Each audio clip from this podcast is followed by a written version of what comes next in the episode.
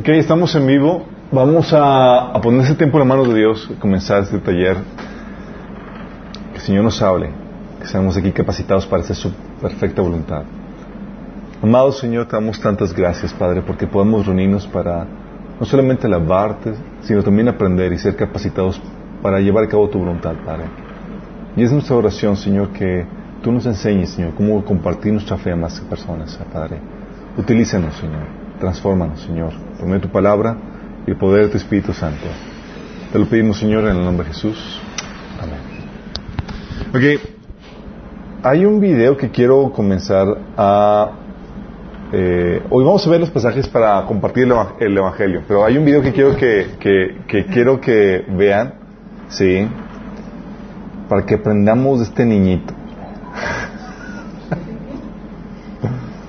ok. Seguramente ya lo han visto, de hecho, lo- si, si el audio está mal, lo pueden ver en... eh, bu- buscar en, en YouTube como evangeliz- evangelizar nivel niño. Quiero que lo vean, ¿no?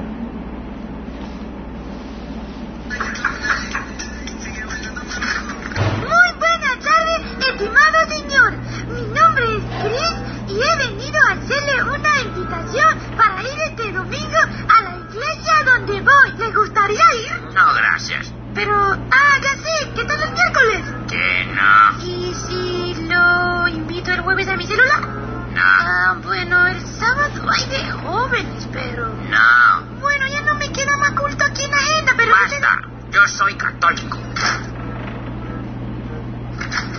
Porque de tal manera Dios al mundo que ha dado su Hijo Oye, no, para que no, toda aquel que él cree no se pierda, vida eterna. Porque no envió Dios a su. Hijo al mundo Oye, para niño, ya. sino para que el mundo fuera No, salvo no, por él. ya no Que piensas seguir. ¡au! La sangre de Cristo tiene poder. ¿Y a qué hora sonaré los jóvenes? ¿Por qué les pongo este video? Porque miren, aunque vamos a ver hoy el cómo compartir el Evangelio a más personas, tú puedes tener toda la capacitación que, que el Señor provea para tu vida, pero si no tienes el entusiasmo y el ánimo, no vas a llegar muy lejos. En cambio, si tienes el entusiasmo, aunque no tengas la capacitación, sí, vas a atraer personas a Cristo, sí. Y eso es lo importante en, esta, en esta temática. Te- recuerdo cuando recién me, eh, me, me convertí, yo no sabía exactamente qué había pasado conmigo, ni sabía exactamente, porque la verdad, aunque me hicieron, me, me, me guiaron a aceptar al Señor, hice la oración de fe y demás, no sabía exactamente qué implicaba, no sabía que mis pecados habían sido perdonados, no sabía que estaba un problema de, estaba en problema mi eternidad. Simplemente me, me guiaron a aceptar a Jesús y yo quería a Jesús, sí.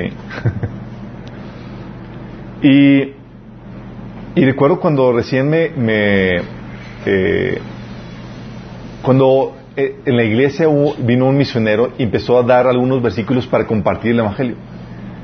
Oye, que empiezan a dar versículos y yo, wow, o sea, la Biblia te enseña cómo ser salvo, tener la vida eterna y toda la cosa. Y empezaron a hablar versículos de, por ejemplo, Juan 1.12, donde dice que más a todos los que le recibieron, a los que creen en su nombre, les dio la, potestad de ser hechos hijos de Dios y, eh, y demás. Yo llegué a la casa, recuerdo, súper emocionado. Y cada vez que aprendía algo nuevo, yo tenía mi conejillo de indias. Mi conejillo de indias era mi abuelito.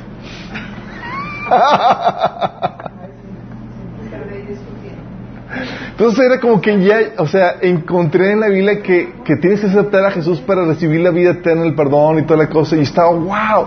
Entonces llego con mi abuelo y quería enseñarle ese pasaje de que, oye, si lo recibes, el Señor te da la potestad de ser hecho, hecho su hijo.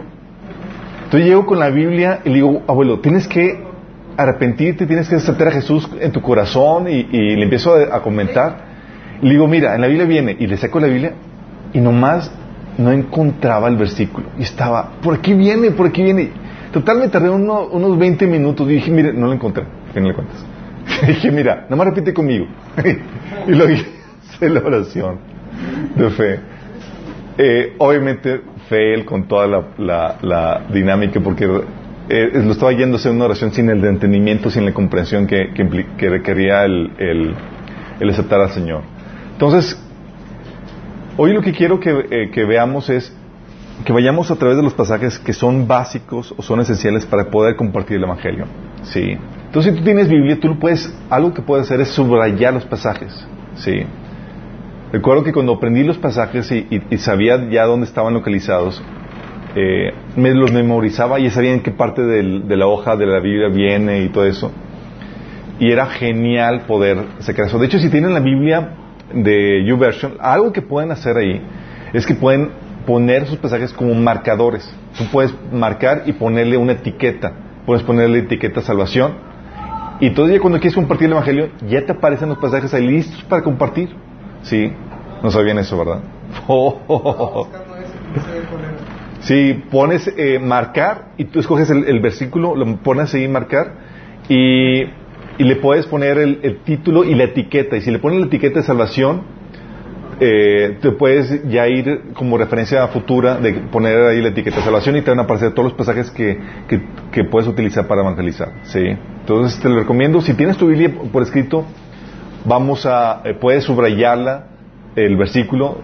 De hecho, recomiendo ampliamente que subrayen la Biblia, que pongan sus notas, que hagan suya la Biblia. Hay gente que toma eh, la Biblia como algo tan sagrado, que de hecho lo es, pero eh, la reverencian tanto que no la que no la marcan, que no la escriben, pero y es algo que te puede, que te sirve mucho el, hacer eso, porque la haces tuya, sí, y ya te apropias de la Biblia, te apropias del mensaje y es algo que el Señor quiere que tú experimentes de forma personal para que pongas ahí. Aunque luego la pierdas. Aunque luego la pierdas. Bueno, si así la pierdes, pues qué onda, ¿no?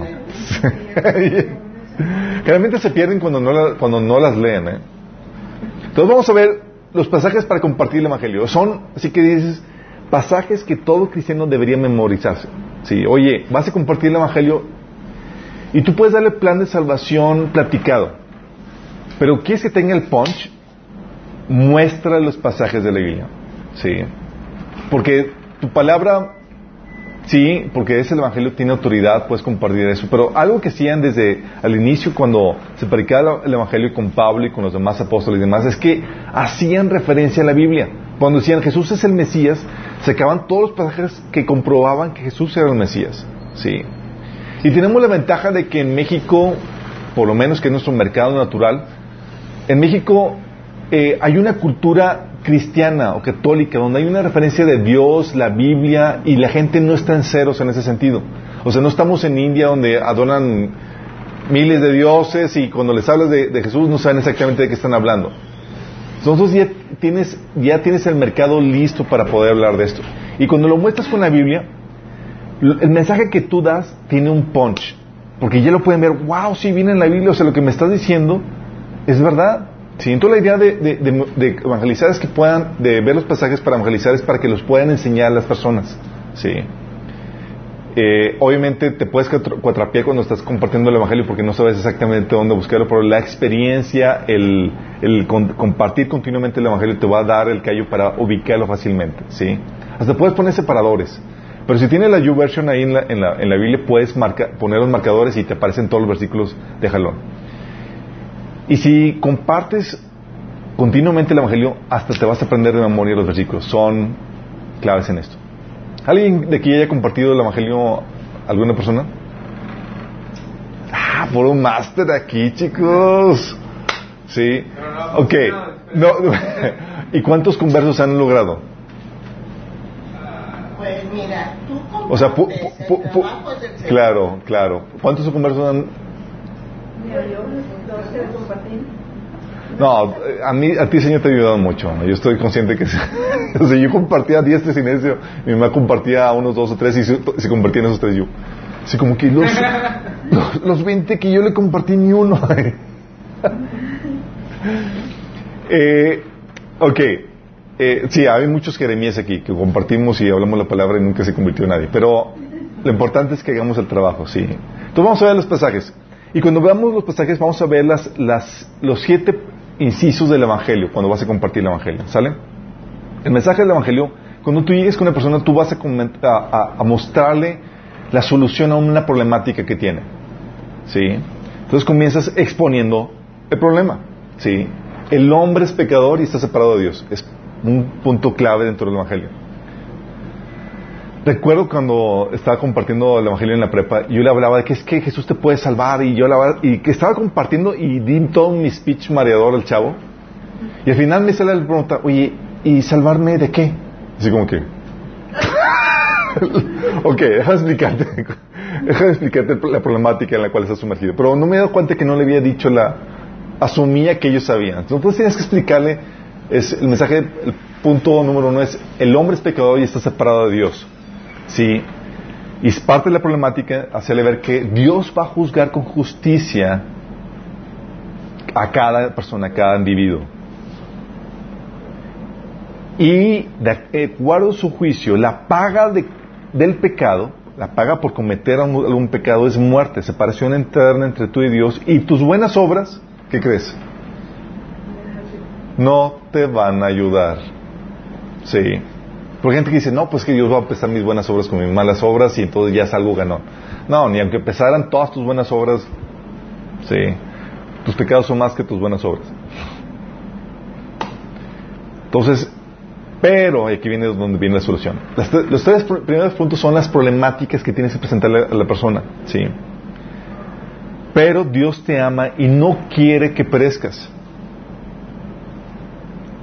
¿Qué hizo? Mandó a Jesús para que muriera en tu lugar, para que pagara tu condena en tu lugar. ¿Sí? ¿Qué tienes que hacer? Tienes que arrepentirte y creer en el Evangelio para ser salvo. ¿Sí? El Evangelio de la buena nueva es de que Dios hizo carne en la persona de Jesús, murió en la cruz por ti y resucitó al tercer día.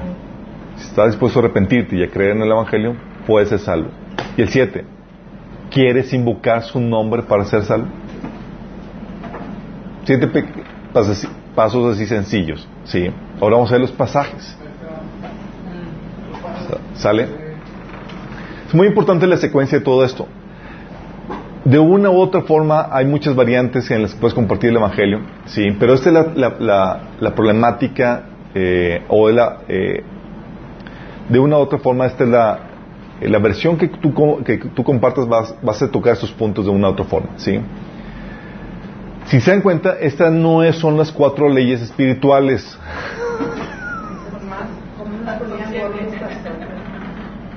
No son cuatro leyes espirituales de que comience con que Dios tiene un plan maravilloso para tu vida. Sí, la problemática con eso, cuando llegas con ese problema, con eso es que tú le, le pones un anzuelo que es que, que, a su mente carnal no renovada entiende otra cosa que nada que ver.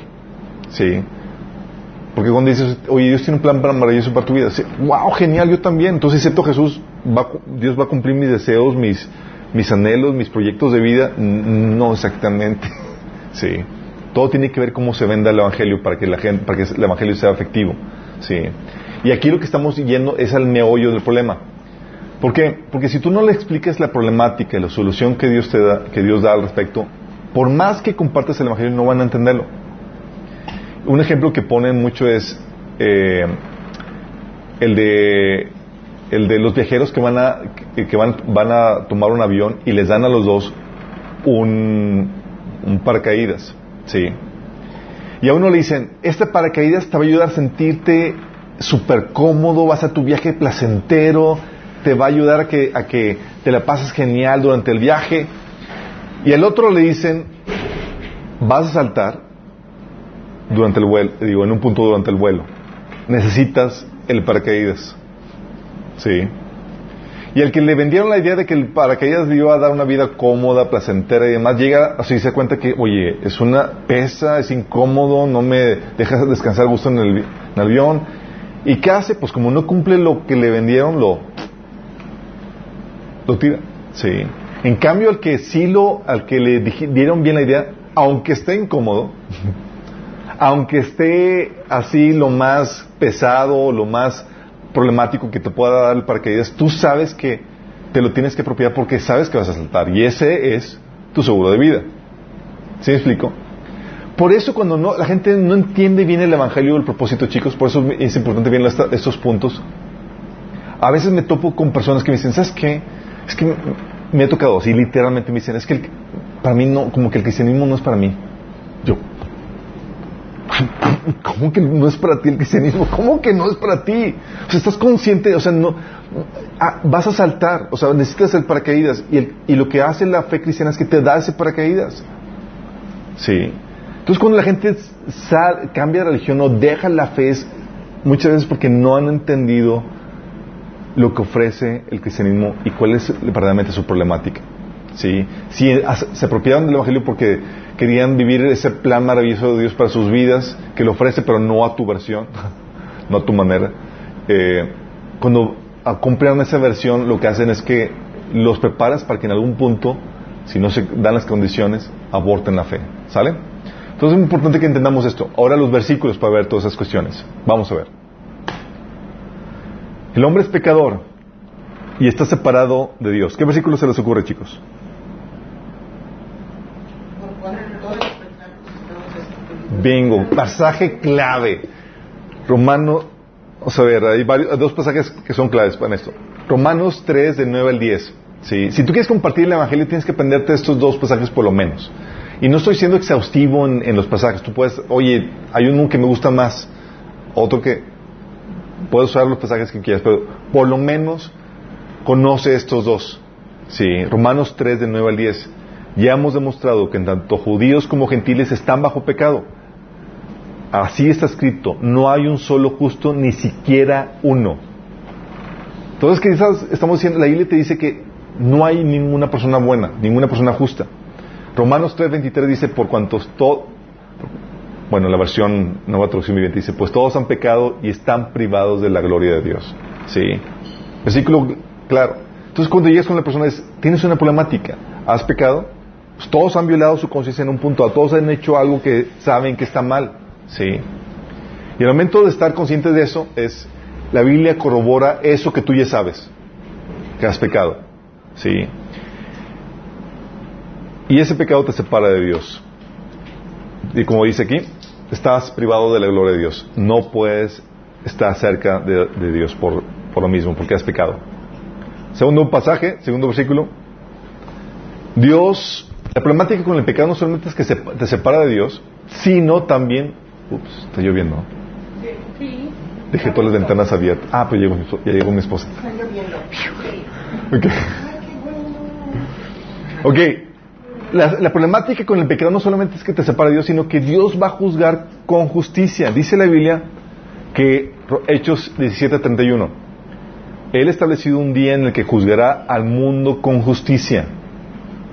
Es decir, tu pecado te va a llevar con el juez para darte la sentencia que mereces.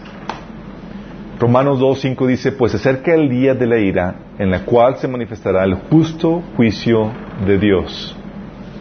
Son Apocalipsis 20 del 11 al 15. Dice, luego vi un trono blanco y el que estaba sentado en él. Y vi también muertos grandes y pequeños de pie delante del trono. Se abrieron unos libros y luego otro que es el libro de la vida. Los muertos fueron juzgados según lo que había hecho conforme, habían hecho conforme a lo que estaba escrito en los libros. Aquel cuyo, nombre no estaba escrito en el libro de la vida fue arrojado al lago de fuego. Sí. Déjame decirte, cuando yo he sacado estos pasajes, algunos de estos pasajes, porque a veces utilizo uno o varios, la gente se queda así como que impactante al ver, al recordar, al recordarles algo que muchos ya a veces saben por sentido común o por folclore o por lo que han aprendido en su iglesia y demás, de que hay un juicio final en donde sus buenas, en donde van a ser juzgados y donde va, se va a terminar su destino eterno. Sí. Y luego lo interesante del caso es que la Biblia dice que, que él, Dios no tendrá por inocente al culpable. Nahum 1.3. Es un cla- versículo clave, ¿eh, chicos? Dice, ah, pues lo- Dios misericordioso. No, no, no, no, confunda la misericordia con, con, la corrupción dentro de un juicio. ¿sí? Dios no va a dejar sin, eh, no, tendrá, no tendrá por inocente culpable. Si eres culpable, te va a dar el castigo que mereces. ¿sí?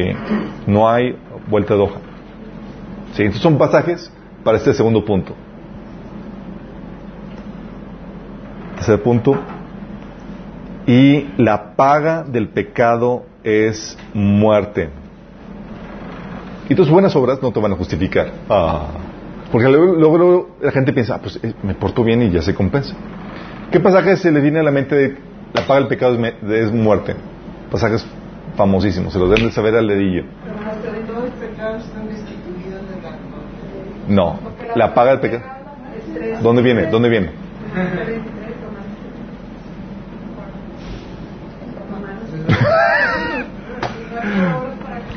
Porque la paga del pecado es muerte. Romanos 6, 23. Sí, es para que lo tengan subrayado en su Biblia, chicos. La paga del pecado es muerte. Otro pasaje, Ezequiel. Ezequiel 18.4. El alma que pecare, esa morirá. O sea, qué fuerte, ¿no? Es la regla del juego de Dios. ¿Pecas? Mueres. A menos que esté justificado. Santiago 1.15 dice, luego, cuando el deseo ha concebido, engendra el pecado y el pecado una vez que ha sido consumado, da luz a la muerte. Sí. ¿Qué muerte? La Biblia te dice, te especifica también, por si acaso tienes duda, qué muerte. Muerte física, pero también la segunda muerte. Apocalipsis 20 del 15, del 14 al 15 dice, la muerte y el infierno fueron arrojados al lago de fuego. Este lago de fuego es la muerte segunda. Aquel cuyo nombre no estaba escrito en el libro de la vida fue arrojado al lago de fuego. Qué heavy. O sea, tu pecado te va a llevar ahí. Y dices, oye, pero yo me porto muy bien. ¿Qué crees?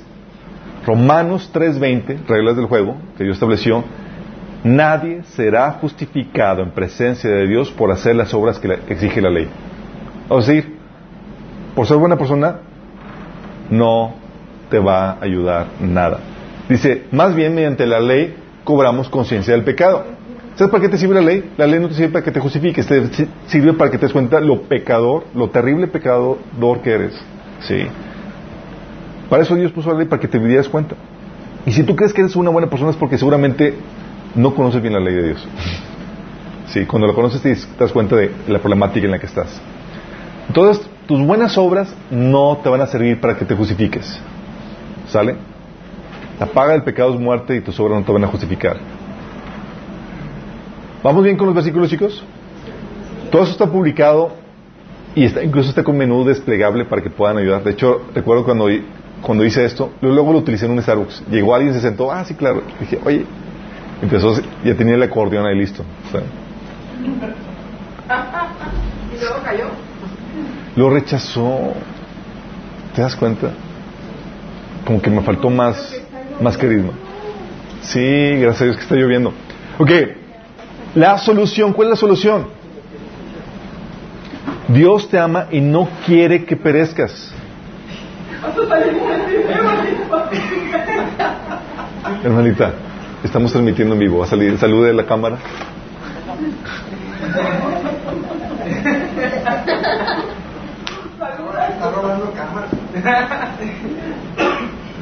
Ok, la solución. Pero Dios te ama y no quiere que perezcas. ¿Qué pasaje? ¿Te viene a la mente?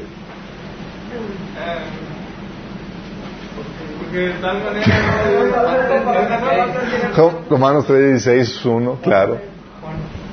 Ah, sí, Juan 3.16 sale, perdón. De hecho, recuerdo una, una plática que decía una persona que nos estaba dando taller de evangelismo que el- la hija de un pastor está platicando con una persona que le estaba, eh, con alguien que le está compartiendo. Y el chavo le dijo, si me dices, si me muestras en tu Biblia ahí que dice que Dios me ama, me convierto. La chica, un lado al otro, buscando y toda la cosa. Romanos 5 también. y no encontró ningún pasaje. No lo encontró ella, obviamente es- lo hay, sí. Pero ¿qué- ¿te imaginas? O sea, ahí de pechito, si me lo muestras me convierto. No, está muy interesante. Oye, pues obviamente si me voy a entregar a un Dios tan siquiera que sepa saber que me ama, ¿no? Porque Y Dios. ¿qué pasa que es? No, no.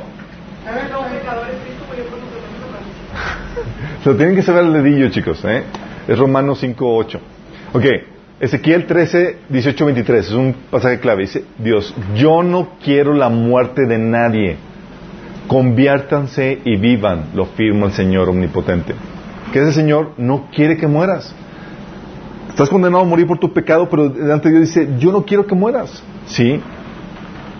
Ezequiel 33, 11 dice, tan cierto como yo vivo, firma el Señor omnipotente, que no me alegro con la muerte del malvado. sino que se convierta de, su- de su mala conducta y viva. Conviértate, conviértete de tu conducta perversa. ¿Por qué habrás de morir? ¿Qué versículo, tan pasaje tan... ¿Cómo refleja el carácter de Dios, no? Segundo de Pedro 3.9 dice, en realidad no es que el Señor sea lento para cumplir su promesa como algunos piensan. Al contrario, es paciente por amor a ustedes. No quiere que nadie sea destruido, sino que se arrepientan. ¿Sí?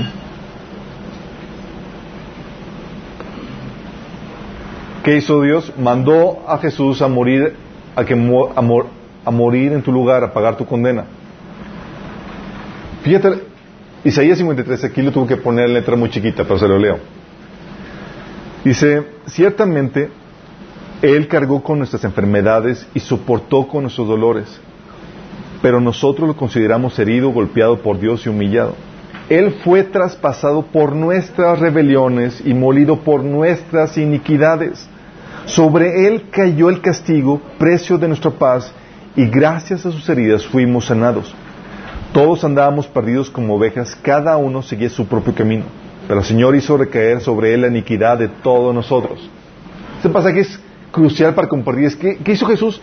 Dios puso en él el pecado ca- de, de todos nosotros y le dio la condena que nosotros merecíamos. Sí. Cuando ven este pasaje está muy claro, la gente dice, wow, entonces Jesús, efectivamente, como dice la Biblia, es el Cordero de Dios que quita el pecado del mundo. Romanos 5 del 6 al, 8 al 11 dice, fíjate lo que dice, cuando éramos totalmente incapaces de salvarnos, Cristo vino en el momento preciso y murió por no- nosotros, pecadores. Ahora bien, casi, fíjate cómo habla, murió por nosotros, pecadores, corroborando el pasaje anterior. Ahora bien, casi nadie se ofrecería a morir por una, por una persona honrada, aunque tal vez alguien podría estar dispuesto a dar su vida por una persona extraordinariamente buena. Pero Dios mostró el, gran amor que, tiene, que nos tiene al enviar a Cristo a morir por nosotros cuando todavía éramos pecadores. Entonces, como se nos declaró justos a los ojos de Dios por la sangre de Cristo, con toda seguridad, Él nos salvará de la condenación de Dios. Que no le puede explicar qué hizo Jesús, pagó la condena que merecíamos. ¿Cómo opera esto legalmente? Opera legalmente es como si una- un ladrón ya pagó la condena, ¿sí? no lo pueden volver a enjuiciar o meterle cárcel dos veces por la misma condena. Sí, oye, robó el carro, me lo metieron en la cárcel por tres años, lo sacan, ¿lo pueden volver a, a- condenar por el mismo crimen? ¿Por qué no? Porque ya pagó la con- Lo mismo pasa con Cristo, con nosotros. Pagó la condena, ¿qué pasa con nosotros? Ya no nos tienen que dar el castigo porque ya se pagó la condena.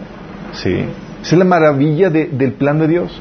Y esto que hace Dios muestra con esto la justicia de Dios, de que Él condenó efectivamente el pecado, no lo dejó sin, castigo, pero también mostró su amor, porque no fue nosotros en quien fue condenado el pecado, sino fue en otra persona, que es Jesús, Dios mismo encarnado. Entonces vamos entendiendo por qué lo importante de esto. Seis, ¿qué tienes que hacer para recibirlo? La gente no nace con la salvación, es un comentario que lo- tú le puedes comentar. Dios es un caballero y no te va a forzar a que lo aceptes, te va a invitar. ¿Sí? ¿Y qué requieres para, para recibir la salvación? Dos cosas. Tienes que arrepentirte y creer en el Evangelio. ¿Sí? De hecho, lo que Jesús comenzó predicando. Marcos 1, 14, 15 dice, Jesús vino a Galilea predicando el Evangelio del reino de Dios, diciendo, el tiempo se ha cumplido, el reino de Dios se ha acercado. Arrepentidos y creer en el Evangelio. Tienes que arrepentirte y tienes que creer este mensaje que te estamos diciendo, que Jesús, que Dios hizo carne en la persona de Jesús y pagó la condena que tú y yo merecíamos y que resucitó al tercer día. Si estás dispuesto a arrepentirte y creer, tú puedes ser salvo. ¿sí? ¿Qué otros pasajes hablan acerca de eso? Arrepentimiento. Lucas 13, 3 dice Jesús, ustedes también perecerán al menos que se arrepientan de sus pecados y vuelvan a Dios. ¿Sí? Tienes que arrepentirte. Y tienes que creer. Juan 3:16 dice, porque de tal manera amó Dios al mundo que ha dado su Hijo unigénito para que todo aquel que en él que crea no se pierda, mas tenga vida eterna. O sea, si tú te arrepientes y crees en el Evangelio, tú puedes obtener la vida eterna. Como lo corrobora Romanos 3 del 24 al 25, dice que Dios nos declara justos gratuita y bondadosamente por medio de Cristo Jesús, quien nos liberó del castigo de nuestros pecados. Pues Dios ofreció a Jesús como el sacrificio por el pecado. Las personas son declaradas justas a los ojos de Dios cuando creen que Jesús, Jesús cuando Jesús, creen que Jesús sacrificó su vida al derramar su sangre. ¿Qué pasaje tan más tan más claro en cuestión del evangelio? Entonces, Dios declara just- justa y gratuitamente, digo, gra- gratuita y bondadosamente si tan solo crees en Jesús y te arrepientes de tu pecado. Sí. Efesios 2 del 8 al 9 te dice, te corrobora esto, no es con tus buenas obras, no tienes que portarte bien para recibir la salvación. Dice, porque por gracia ustedes han sido salvados mediante la fe. Esto no procede de ustedes, sino que es un regalo de Dios, no por obras para que nadie se jacte. Y aquí es donde puedes explicar por qué Dios hace esto. La lógica de Dios es que si Él te perdona tus pecados, si Él te da el regalo de salvación gratuitamente, tú te vas a dar cuenta cuánto realmente te ama. Y si tú recibes el amor de Él, va a conquistar tu corazón y vas a corresponder ese amor. Dice la Biblia que al que mucho se le perdona, mucho ama. Sí. Entonces, ¿qué Dios quería hacer? Imagínate que llega con un ramo de flores y te dice, va a conquistar a la chica y dice, 50 pesos por el ramito. Sí. La chava le da un- una bofetada, obviamente. Dices, oye, pero a mí me costó 500 y te lo estoy dejando 50 pesos. Pues, no. quieres conquistar, Dios sabía que para mostrar, para que vieras cuánto te ama, dice todo lo que hizo por ti, por amor. Sí, sí, y lo puedes recibir si tan solo te arrepientes y crees en lo que Él hizo. Sí. Entonces llega la pregunta, ¿quieres invocar su nombre? ¿Cómo se recibe la salvación? Si tú crees y te arrepientes, puedes pedirle a Él en oración que te salve. Sí. Porque dice la Biblia, en Romanos 10, 13, que todo el que invoque el nombre del Señor será salvo. Y invocar es una palabra que parece medio rara para la gente, pero tú lo puedes explicar claramente lo que significa. Invocar significa pedirle la salvación. Es eso. Cuando pides ayuda, pedirle la salvación. Sí. Todo aquel que invoque el nombre del Señor, que le pida la salvación, que le será salvo. Hechos 22, 16 es lo que le predicó Ananías a Pablo. Ananías le predicó, ¿qué esperas? Levántate y bautízate. Queda limpia- limpio de tus pecados al invocar el nombre del Señor. Sea, Pablo hizo la oración de fe.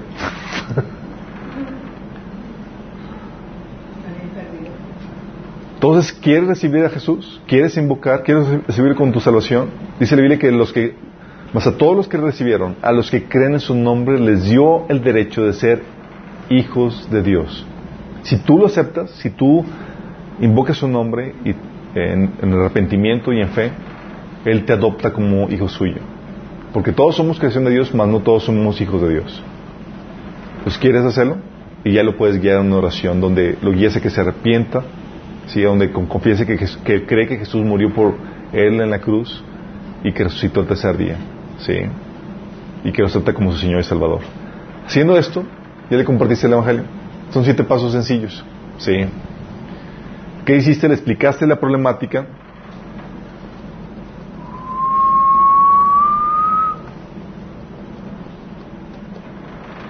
Está. Le explicaste la problemática, los primeros tres eh, puntos.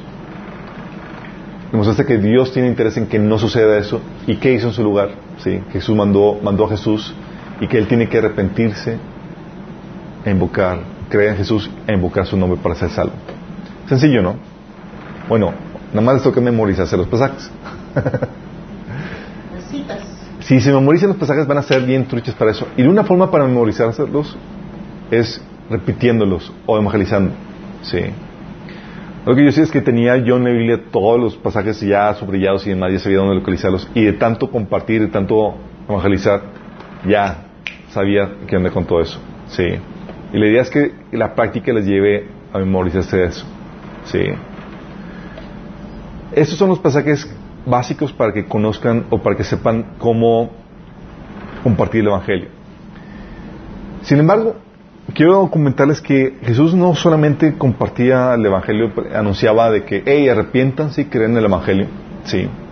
No solamente hacía ver a la gente de su, de su pecado, hacía saber, ver que todos son pecadores, y lo hacía, lo hacía ver en diferentes episodios, diferentes eh, puntos en su, en su predicación. De hecho, ¿se acuerdan cuando llegó el joven rico con Jesús y le dijo, Señor, Señor, digo, maestro bueno, ¿qué tengo que hacer para tener la vida eterna? Jesús le dijo, primer punto para hacerle ver su pecado. Sí, porque me llamas bueno, no hay nadie bueno más que Dios. O sea, ¿estás consciente de tu situación? Dijo, ¿qué tengo que hacer para recibir la vida pues obedece los mandamientos. Y le empieza a dar algunos ejemplos y, se, eh, y el joven, bien, todo eso lo tengo. Checklist. Te falta una cosa. Vende todo y sígueme. Y lo que hizo Jesús fue puso el dedo en la llaga y, sí, de que había algo que del cual no se quería arrepentir. Y luego dice a los discípulos, humanamente es imposible que el hombre pueda ser salvo. Pero para Dios todo es, todo es posible. ¿sí? Porque todos tenemos la necesidad de, de- de salvación. Entonces Jesús hacía ver la condición de pecado en la cual todos estábamos y la solución que solamente está en Él. Pero iba más allá de eso, chicos. ¿Y saben qué hacía Jesús? Ponía filtros para evitar falsas conversiones. Y esa es la parte que cuando leyendo la Biblia digo, Señor, no me gusta. Oye, porque ya, lo- ya lo, ya lo, ya lo así batallaste para convencerlo y que se entregara y toda la cosa, y luego pone filtros como que para que se vaya. Uy. Y parecía que no es nada agradable eso. Sí. ¿Qué hacía Jesús para, para hacer esto? Fíjate lo que hacía. Y es algo que tenemos que imitar. Aclarar lo que implica un arrepentimiento, chicos. Sí. Hay gente que piensa que con hacer la oración, la oración tiene un poder mágico en sí que te da la salvación en la vida eterna. Y no es así, chicos. La salvación per se no te va a dar la vida eterna. Si no va a estar acompañada de un genuino arrepentimiento y de una fe, no funciona. ¿Sí? ¿Qué haces? Tienes que explicarle que no es un ritual. No es solo ser una oración. Imagínate, llega la gente a, entregarse con el Señor, eh, con este Juan el Bautista, y Juan el Bautista lo recibe con esas palabras. Decía en Mateo 3, del 7 al 8. Pero al ver muchos fariseos y seduceos llegaban a donde él estaba bautizando, les advirtió. O sea, llegaban a, a ser bautizados, chicos. Imagínate. Entonces, oye, la gente está entregándose, está bautizando. Y luego, él discerniendo la, la- la- la- las intenciones del corazón, les- dijo, lo recibió, camada de víboras. ¿Quién les dijo que podrían esca- escapar del castigo que se, que se acerca? Produzcan fruto que demuestren que, de- que se- que demuestren produzcan frutos que demuestren arrepentimiento. ¡Qué fuerte! O sea, le estoy diciendo, o sea, no creas que el bautismo te va a llevar, no es, una, no es un ritual de escapatoria del juicio que viene. Si tú no te arrepientes genuinamente, va ahí contigo. Tienes que producir frutos que realmente muestren ese genuino arrepentimiento. Por eso cuando llevas a una persona a dar la oración de fe, una, una cosa que tienes que hacer es enseñar así como decía eso, como lo hacían eh, Juan de Bautista, como lo hacía eh, incluso los apóstoles. En Hechos 26, 20, fíjate lo que decía. Decía Pablo que eh, él comenzando con, con los que estaban en Damasco y siguiendo con los que estaban en Jerusalén y en toda Judea y luego con los gentiles, a todos les prediqué que se arrepintieran y se convirtieran a Dios y que demostraran su arrepentimiento con sus buenas obras. Vóytelas. Entonces cuando tú llevas a una persona a aceptar al Señor y dices, oye, este- la oración en sí no te va a salvar si no hubo un genuino arrepentimiento. Tienes que mostrar ese arrepentimiento con tus obras. Tienes que mostrar obras que demuestren ese arrepentimiento. Sí. ¿Te imaginas Pablo llevando eso? Oye, ¿y eres arrepentido o que muestras ese arrepentimiento? Sí.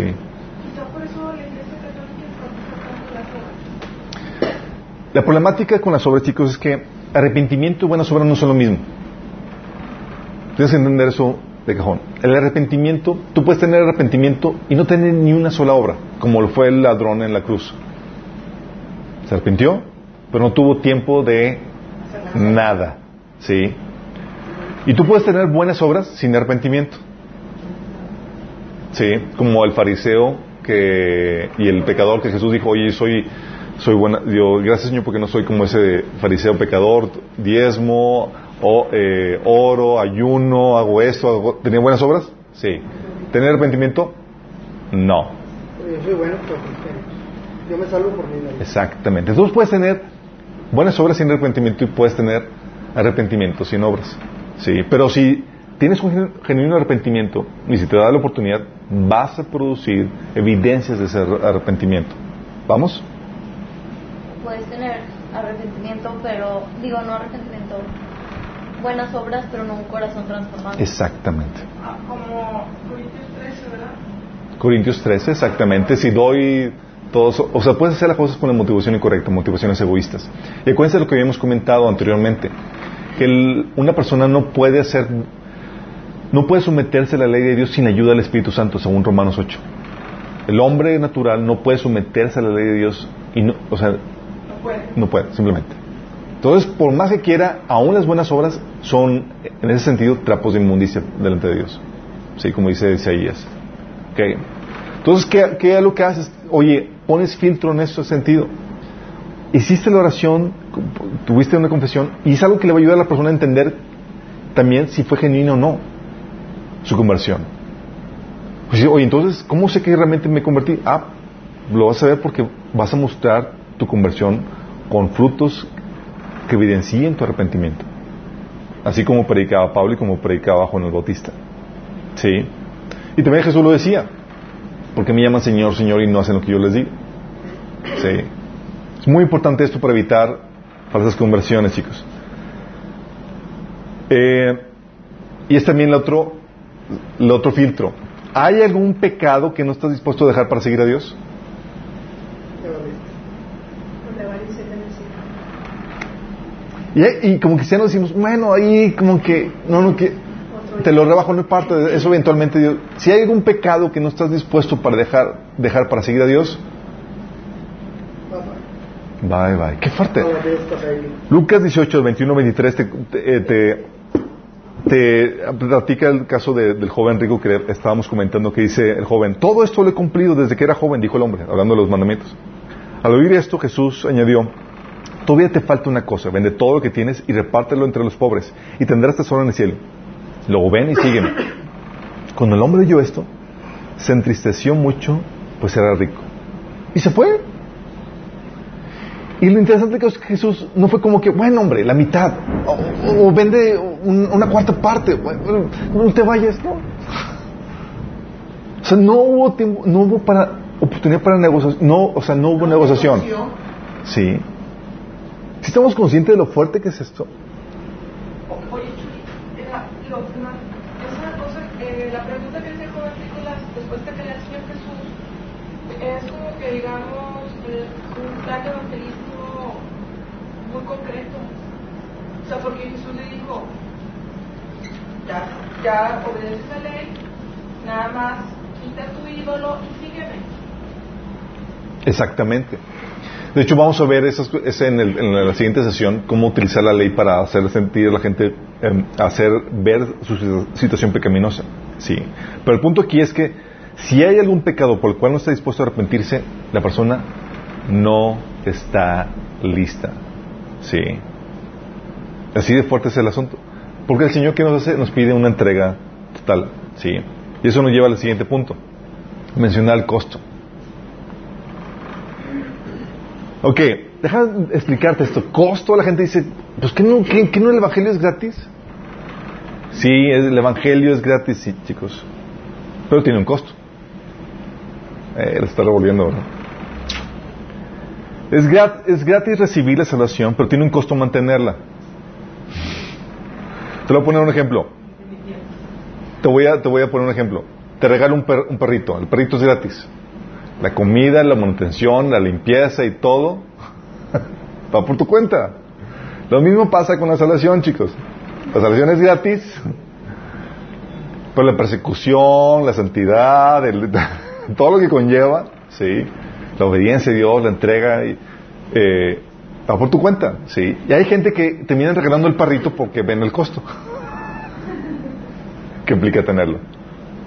¿Sí me explico?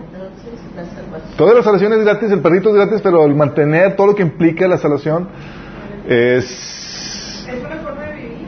Exactamente, y no todos están dispuestos. Oye, la gente me rechaza y toda la cosa. Empiezan, como dice Jesús, la semilla que cayó en, eh, entre rocas, germinó y toda la cosa, recibió la palabra con alegría, pero llegando la persecución, ahí se ve, sí.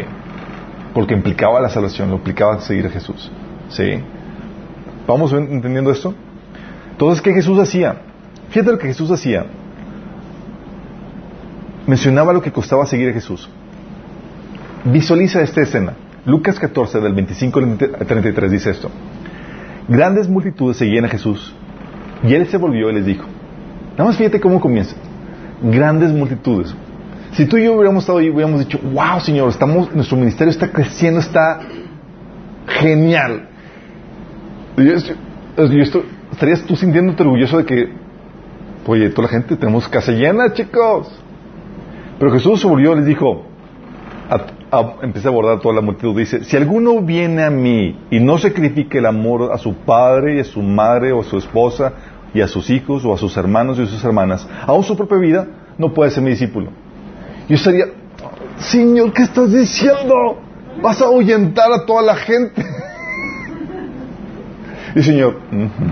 Y continúa. Y el que no carga su cruz y me sigue no puede ser mi discípulo. Supongamos que alguno de ustedes quiere construir una torre, ¿acaso no se sienta primero calcular el costo para ver si tiene suficiente dinero para terminarla? Si echa los cimientos y no puede terminarla, todos los que vean comenzarán a burlarse de él y dirán, este hombre ya no pudo terminar lo que comenzó a construir. O pues supongamos que un rey está a punto de ir a la guerra contra otro rey. ¿Acaso no se sienta primero calcular el costo? Calcular si con diez mil hombres puede enfrentar al que viene contra él, eh, al que viene contra él con veinte mil. Si no puede, enviará una delegación mientras el otro está todavía lejos para pedir condiciones de paz. De la misma manera, cualquiera que ustedes no renuncie a todo el que posee, no puede ser mi discípulo. ¡Qué fuerte! ¿Tú harías eso? O sea, Jesús estaba, ¿sabes qué es esto? Jesús estaba poniendo filtros para evitar falsas conversiones. Sí. Eso me recuerda mucho a Gedeón, así como que, Señor, somos 20 mil. Somos muchos. Vamos a filtrarlos. 20 mil con 300. ¿Qué tal, la- ¿Qué tal la estrategia evangelística de Jesús? Desafía toda lógica y todo mercadotecnia, ¿no? No es algo que tú harías, al contrario, es como que. Así como que tratas de facilitarle todo, ponerle musiquita, poner así todo para que pueda sí, hacerlo atractivo. Y Jesús era como que, pum, órale, no más a tu, amas más a tu, a tu familia, a tu trabajo, a tu vida, más que. Rúmbalo. Imagínate.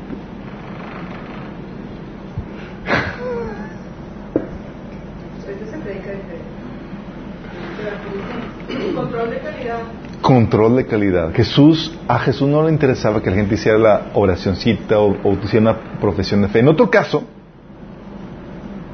en otro caso para filtro, no lo puse aquí, pero en Román, en Juan 8, Jesús dice a lo- en Juan 8, treinta y tantos, Jesús dice a los que creyeron en él, le dijo, si ustedes se mantienen firmes en, mis enseñanzas, serán mis discípulos, conocerán la verdad y la verdad los hará libres. Y ellos dijeron, pero no somos esclavos de nadie. Dice, todo el que practica esclavo, digo, todo el que practica pecado es esclavo del pecado. Dice, pero si el Hijo los liberare, serán ver- verdaderamente libres. Y se sintieron dignados y lo empezaron a, a vituperar, ¿sí? Y Jesús terminó diciéndolos hijos del diablo. A ellos que hicieron la profesión de fe. Dices, ¿filtros? Claro que ponía filtros. Sí. Dices, wow, güey. Recomiendo que hagamos eso. Lo que voy es que Jesús no barataba el, el mensaje. Claro. No mostraba algo engañoso. Es, tiene un costo, sí, tu- la salvación es gratis, el perdón es gratis, pero ¿quieres mantener esto? Va a implicar un costo que vas a tener que pagar. Recibir el perrito te va a costar esto, esto y esto, te digo de antemano. ¿Lo quieres o no? Es gratis. En el pasado la, la gente tenía mil cosas por las cuales los ataba y no querían aceptar el Evangelio. La estrategia de Satanás es Ahorita tenemos 50 mil. Ahorita tenemos más. Sí. Y, y más difícil de denunciar. Sí. Entonces Jesús eh, mencionaba lo que costaba seguir, lo que costaba seguirle, ¿ok? También me mencionaba, ¿sabes cómo animaban a los recién convertidos los apóstoles? Con esas palabras. Dice que los confirmaban los ánimos a los discípulos, exhortándoles a que permanecieran, eh, permaneciesen en la fe y diciéndoles, es necesario que a través de muchas tribulaciones entremos en el reino de Dios.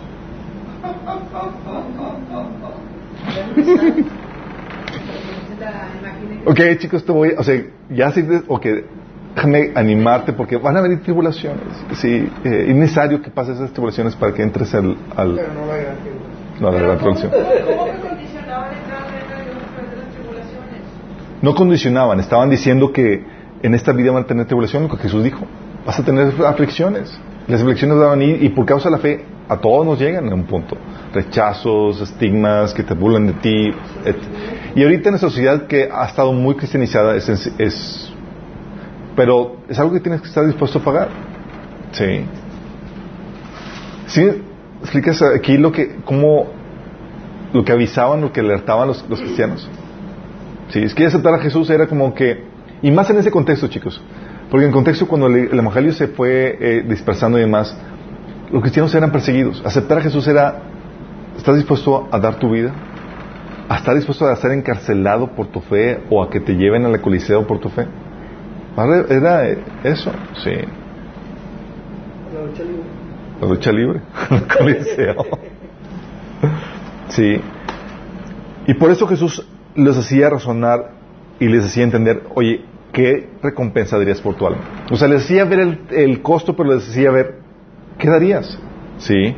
Mateo 16, del 24 al 27 decía, luego dijo Jesús a sus discípulos, si alguien quiere ser mi discípulo, tiene que negarse a sí mismo, tomar su cruz y seguirme. Porque el que quiera salvar su vida la perderá, pero el que pierda su vida por mi causa la encontrará. ¿De qué sirve ganar al mundo entero si se pierde la vida? ¿O qué se puede dar a cambio de la vida? Porque el Hijo del Hombre ha de, se- ha de venir en la gloria de su Padre con sus ángeles y entonces recompensará a cada persona según lo que haya hecho. ¿Y eso ayuda a recapacitar? Sí, el costo es alto. Pero tu salvación, tu alma es la que está en juego. ¿Qué darías por tu alma? ¿Cuánto darías por, por, por un ojo? ¿Cuánto venderías un ojo? ¿Cuánto lo venderían, chicos? ¿Dos millones? ¿Tres millones? No. no lo venderías. Sí. Y tú puedes perder un ojo y te voy a seguir vivo. ¿Cuánto más tu alma? Entonces la gente dice, no, pues que está muy alto el costo. Pues sí, pues estamos hablando de tu alma. ¿Cuánto la evalúas? Estás hablando de la salvación de tu alma. Sí. Si no pagas el precio por miedo al rechazo, porque hay mucha gente que tiene miedo al rechazo, al que dirán y demás, No pertenecer. a no pertenecer. A esa gente que, rechaza la fe por el miedo al rechazo, al que dirán o la tribulación y demás, se le llaman cobardes. Y la Biblia dice en Apocalipsis 21, 8 que los cobardes, los incrédulos, los abominables, los asesinos, los que cometen inmoralidades sexuales, los que practican artes mágicas, los idólatras y todos los mentirosos recibirán como herencia el lago de fuego de azufre. Esa es la muerte segunda. Lucas 8. Apocalipsis 21.8. O, o, o sea, ese pasaje se refiere a esa cobardía, a la cobardía de no enfrentar. Claro, la cobardía de por no, la, que, la cobardía de eh, le secaste al no seguir a Jesús por todo lo que implicaba. Sí, exactamente. No es que tengo miedo de perder mi familia, tengo miedo que me... Bueno, te voy a decir dónde va tu destino. Si la Biblia te, te clasifica como cobarde, y este es su lugar. Sí, porque seguir la fe implica un costo, implica, es para valientes, no es cualquier cosa, chicos. Sí. Si vamos viendo, vamos a, eh, por eso ponían filtros para mencionar, men- mencionar eso. Y también mencionar lo que implica ayuda también a dar una, una perspectiva. Recuerdo que una vez, bueno, varias veces, explicando a la gente de que, oye, llegaba al punto donde quieres aceptar a Jesús como tu Señor y Salvador, quieres invocar su nombre para ser salvo. Y decían, sí, bueno, déjame, antes de que hagas nada, déjame explicarte lo que implicaba. Y le decía todo lo que implicaba. Porque a veces uno, uno piensa como que, ah, pues, ah, pues sí, una, o una oración, y, pero ya cuando evalúan el costo de lo que va a implicar, sí, les tiene que comentar, implica seguir a Jesús y no un, a un líder o una religión. No vas a seguir a un pastor, no vas a seguir una denominación, no vas a seguir a Jesús porque es el que, es el que, se va a convertir en tu Señor. El pasaje que habla acerca de esto es Galatas 1 del 8 al 9. Es muy claro en ese sentido. Dice Pablo, pero aún si alguno de nosotros, ¿quiénes son nosotros? Los apóstoles, imagínate. O un ángel del cielo les predica un evangelio distinto del que les hemos predicado que caiga bajo maldición. Como ya les hemos dicho, ahora lo repito. Si alguien les anda predicando un evangelio distinto del que recibieron, que caiga bajo maldición. Entonces, la regla es sencilla. Tú no, el llamado, lo que va a implicar es seguir a Jesús, el mensaje del Evangelio, como viene en la Biblia, por encima de personajes, títulos, posesiones, denominaciones. Sí. Y algo que les comentaba a la gente que, compartió, que comparto es por eso los cristianos llevan la Biblia a la iglesia, para corroborar que realmente están enseñando lo que están diciendo ahí, porque en teoría no seguimos al, a la persona, sino lo que viene en la, en la palabra. Sí. Todo va a implicar seguir a Jesús, no un líder, no, una religión. Sí. Va a implicar también seguir su palabra por encima de tradiciones, opiniones u opiniones personales. Y ese que gente se me ha, se me ha dicho, no, entonces no. Sí. Mate, Marcos 7, del 7 al 9 dice, en vano me adoran, sus en vano me adoran, sus enseñanzas son más que no son más que reglas humanas. Ustedes han desechado los mandamientos divinos y se aferran a las tradiciones humanas. Y añadió, qué buena manera tienen ustedes de dejar a un lado los mandamientos de Dios por mantener sus propias tradiciones. Entonces, ¿qué va a implicar este, esta conversión? Va a implicar que Dios seguramente te va a quitar tus tradiciones. Oye, que tiene tradición de hacer esto, que ¿estás dispuesto a eso? De ahí donde... No. Bueno. Next. Va a implicar, y ahí lo comentas, desarrollar una relación con Dios. Un tiempo, apartar un tiempo diario para leer la Biblia y practicar con Dios. Sí, y a uno le platicas sobre el tiempo devocional y puedes sacar pasajes donde 1 Pedro 2.2 que dice, deseen con ansia la leche pura de la palabra como niños recién nacidos. Así por medio de ella crecerán en salvación. Oye, la Biblia te dice que debes de desear eso. Si realmente una genuina conversión vas a buscar, vas a leer la Biblia. Sí. Y con esto que le estás diciendo, le estás ayudando a ver, a, a discernir si realmente tiene o no una genuina conversión o no. Sí. Hay otros pasajes que hablan acerca de eso, como Deuteronomio 17, del 18 al 20, o eh, Mateo 6, del 5 al 8, donde habla del, del tiempo de oración, o 1 Pedro 4, 7, que me, que me gusta mucho, que dice, el fin del mundo se acerca, por consiguiente, sean serios y disciplinados en sus oraciones. Es decir, no flaqueen en su tiempo devocional. Sí, que es el tiempo de, donde platicas con Dios. Tienes que pasar un tiempo diario. La Biblia dice que vas a tener que bautizarte. Hechos 2, 37, 38 dice que arrepiéntanse y bautícense cada uno de ustedes en el nombre de, Jesús, de Jesucristo para perdón de pecados, contestó Pablo. Sí. Bautismo que el Señor lo ordena. Vas a tener que empezar también a congregarte. Segundo Timoteo 2.22 dice, huye de las malas pasiones de la juventud y esmérate en seguir la justicia, la fe, el amor y la paz junto con los que invocan al Señor con un corazón limpio. Así vas a tener que cambiar amistades para seguir con los que de corazón limpio invocan el nombre del Señor. Vas a tener que congregarte con cristianos. Y ahí es donde también gente sale, tengo que cambiar mis amistades y todo eso. Y muchos van a aplicar eso, hacer O eso. sea, no puedes tener amigos no cristianos. Sí puedes, pero vas a tener que mantener la, la línea. Sí. Porque las malas compañías corrompen las buenas decisiones. O sea, tiene- hay gente que... A lo que voy con las malas compañías es que juntarte con ellos para hacer lo que ellos hacen, ir a las parrandas y eso. Para mucha gente va a implicar dejar de hacer eso. Sí. Y para muchos la conversión implica el dejar toda esa mala influencia. Sí. O de plano ser luz, porque pues el Señor Jesús se contaba con publicados y pecadores, pero era luz para ellos. Eres luz cuando tienes la madurez para en- enfrentar eso. Una persona que está saliendo de la del pecado, de la inmundicia, se tiene que santificar primero, fortalecer primero para luego ser enviado. No se envía inmediatamente. Sí, es muy, es muy los, lo- los puntos que hemos tenido, que hemos encontrado con la gente que se, que se lanza inmediatamente y no cambia sus relaciones, sigue yendo a los antros y sigue yendo a, las, a los lugares donde juntaba con los amigos, la verdad es que difícilmente van, van a compartir. Sí. Que se bautizó dijo, entonces ya no pueden ir a los santos.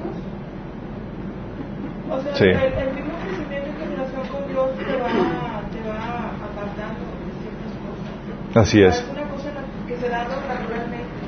Sí, se, se da naturalmente si hubo una genuina conversión, pero lo importante aquí el enfatizar es el congregarse. Va a tener que empezar a juntarse con, cristianos, o sea, congregarse con gente que eh, de la fe. Como viene en Hebreos 10:25 dice, no dejamos de congregarnos como acostumbran algunos a hacerlo. Entonces, cuando tú le mencionas esto, tú estás mencionando, va a implicar de tu, de tu parte eh, eh, bautizarte, que te apartes, un tiempo diario con Dios, que te empieces a congregar, ¿sí? Y que te empieces a discipular. ¿Por qué?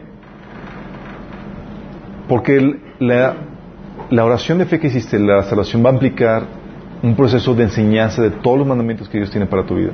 Si realmente Jesús es tu Señor, se te tienen que enseñar los mandamientos de Jesús. Jesús dijo en Mateo 28, del 19 al 20, por tanto vayan y hagan discípulos a todas las naciones, bautizándolos en el nombre del Padre, del Hijo y del Espíritu Santo. Enseñan a los nuevos discípulos a obedecer todos los mandatos que les he dado. Entonces, como tú, un nuevo creyente, la instrucción que se te da es que a ti tienes que aprender todos los mandatos de tu Señor. Y a, a nosotros, enseñártelos. Sí. ¿Puedes comentar qué es una genuina conversión?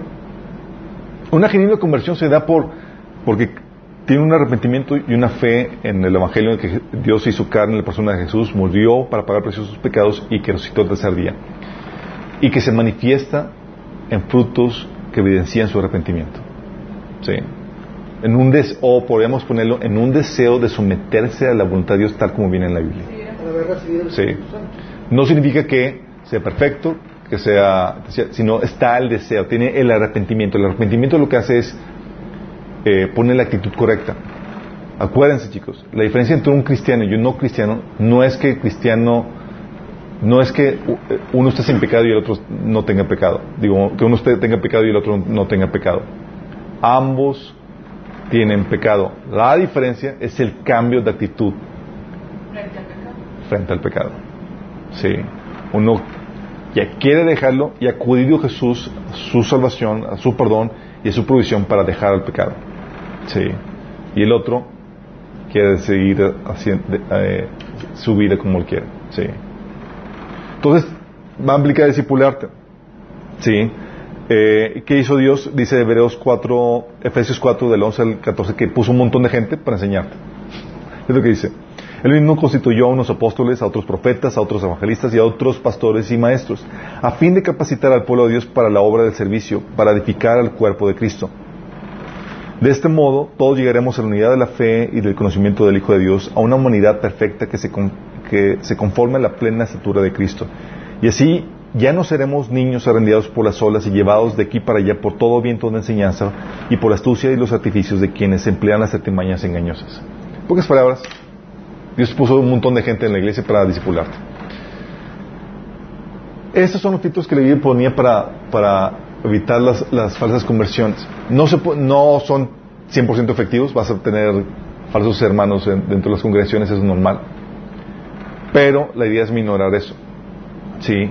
Cuando la Biblia, cuando la gente ya le explicas qué es lo que va a implicar, por ejemplo, ya está más consciente de lo que se espera en su fe cristiana. Porque muchos llegan con, con la fe, eh, llegan a la fe con sus expectativas de acuerdo a lo que su folclore, su background le ha enseñado. Y no saben exactamente qué. Sí. Le dices, oye, eh, no te hemos visto en la iglesia. No, no sé que tiene que congregar. Oye, ¿cómo vas tu tiempo con Dios? No sé que tiene que, que- que leer, leer la Biblia. Sí. Para muchos la conversión significa empezar a ser bueno de acuerdo a, lo que su conciencia le, dicta. Y no es eso. Lo que, lo que implica la conversión es empezar a renovar tu mente para enseñarte lo que es realmente bueno y lo que realmente es malo. Sí. Pero eso es lo que tiene que ser Exactamente. Entonces, si te dan cuenta, entonces esto es más complejo que un mero te invito a hacer la oración. ¿Quieres aceptar a Jesús como tu, eh, como tu Señor y Salvador o quieres aceptar a Jesús en tu corazón? La varita mágica. Yo recuerdo cuando la primera oración que tuve fue en un campo, una escuelita de verano, a los cinco o seis años. No, tenía, no, siete años, sí. Sí, mi mamá me llevó a una escuelita ahí en una casa y estaban dando y, y, lo, preguntaron, ¿quién no, ¿quién no ha recibido a Jesús en su corazón? Y yo, pues, ah, solo no, no lo he recibido, ¿verdad? Y yo, no. Entonces ya me llevaron aparte me, y llegaron a hacer la oración. Pero ya hice la oración, no te dice qué onda, qué pasó, qué fue, nada. no. Entonces, déjame decirte, la oración no salva, chicos. Sí. Tienes que tener una, una conciencia de lo que es el Evangelio y tu reacción, la que debe ser, que es arrepentimiento y fe en el Evangelio. Sí. Si tú guías a la persona directamente a que haga la oración sin ese entendimiento, no funciona la cosa.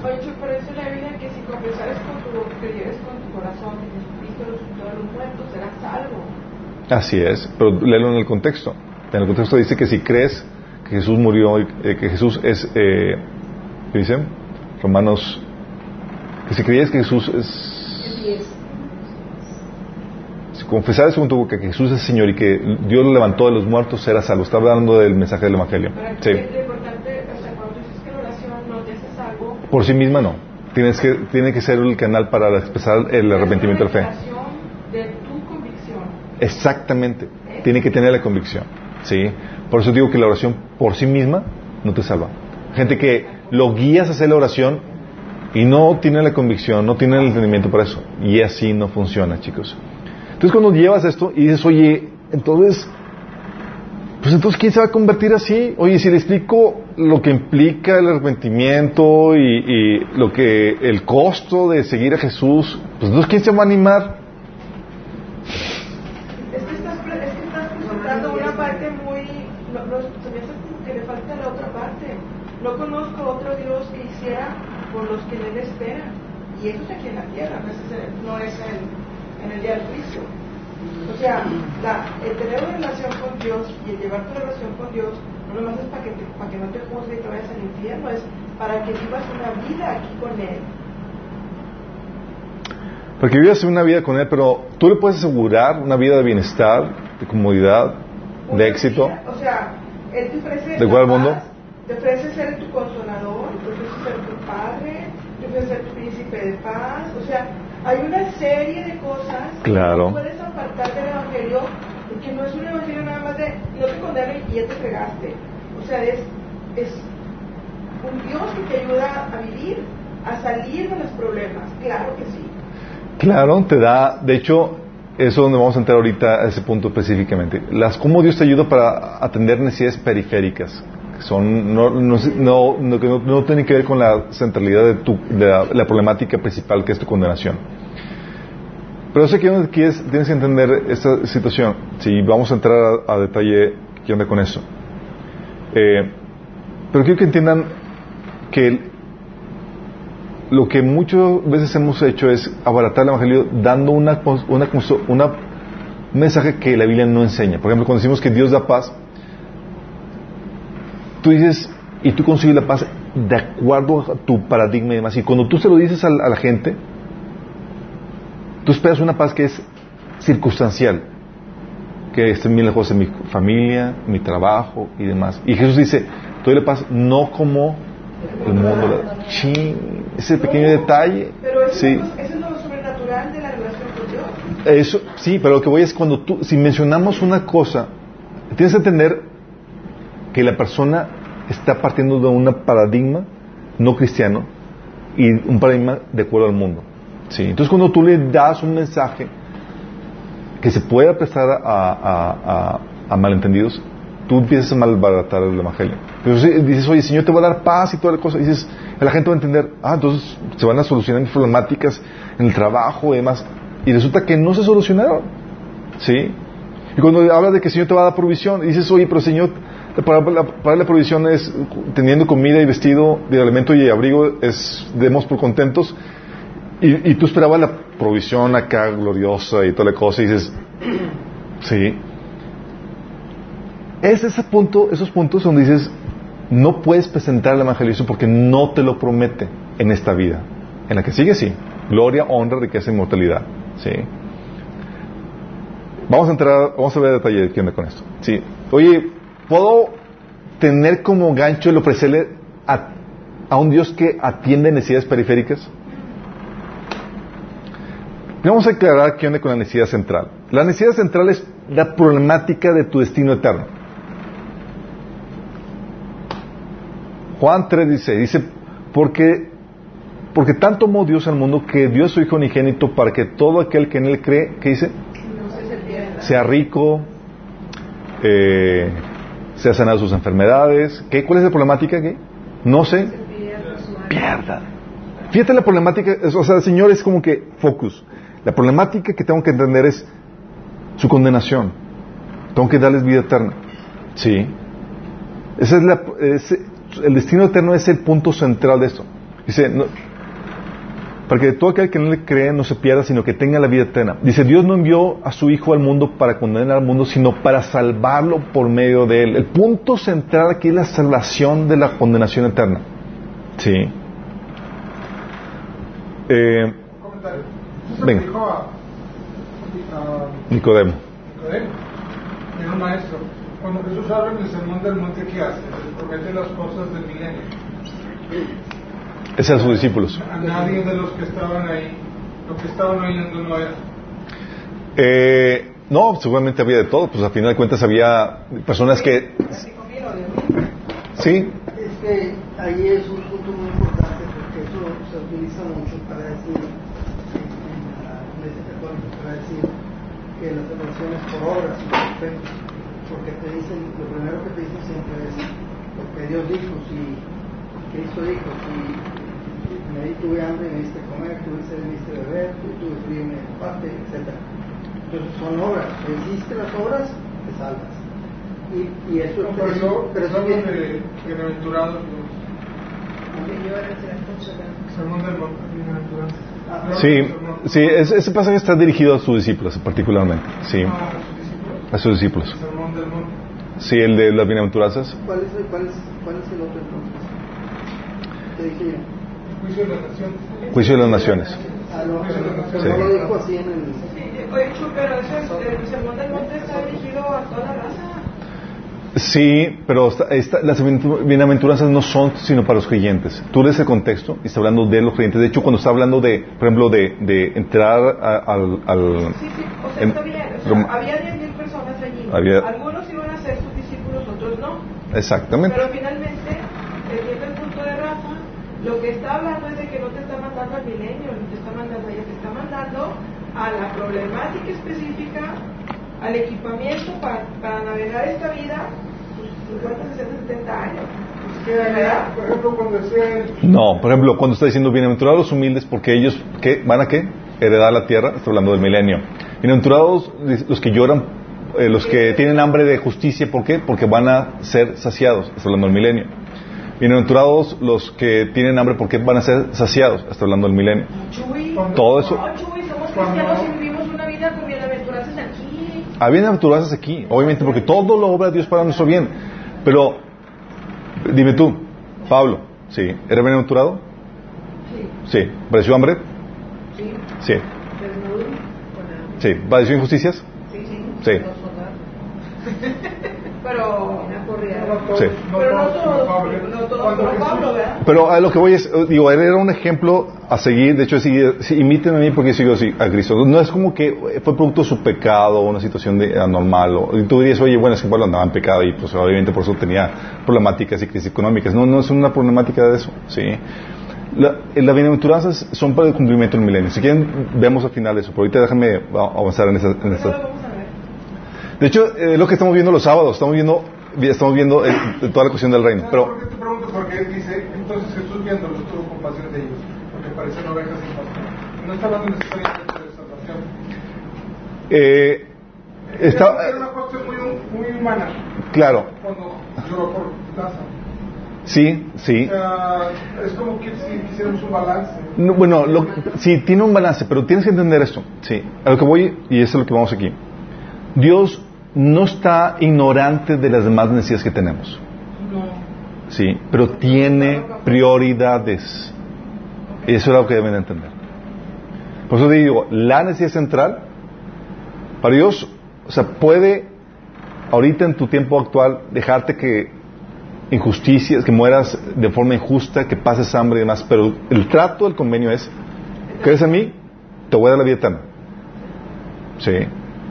Tú ves a los apóstoles y demás, todos vivieron, bueno, no, todos, la mayoría eh, tuvieron muertes injustas y violentas, ¿sí? Mártires. Y tú dices, eh, no más Juan no. Pero dices, oye, ¿cuál fue el ¿Falló Dios? No. ¿Su necesidad priori- prioritaria se cumplió? Sí.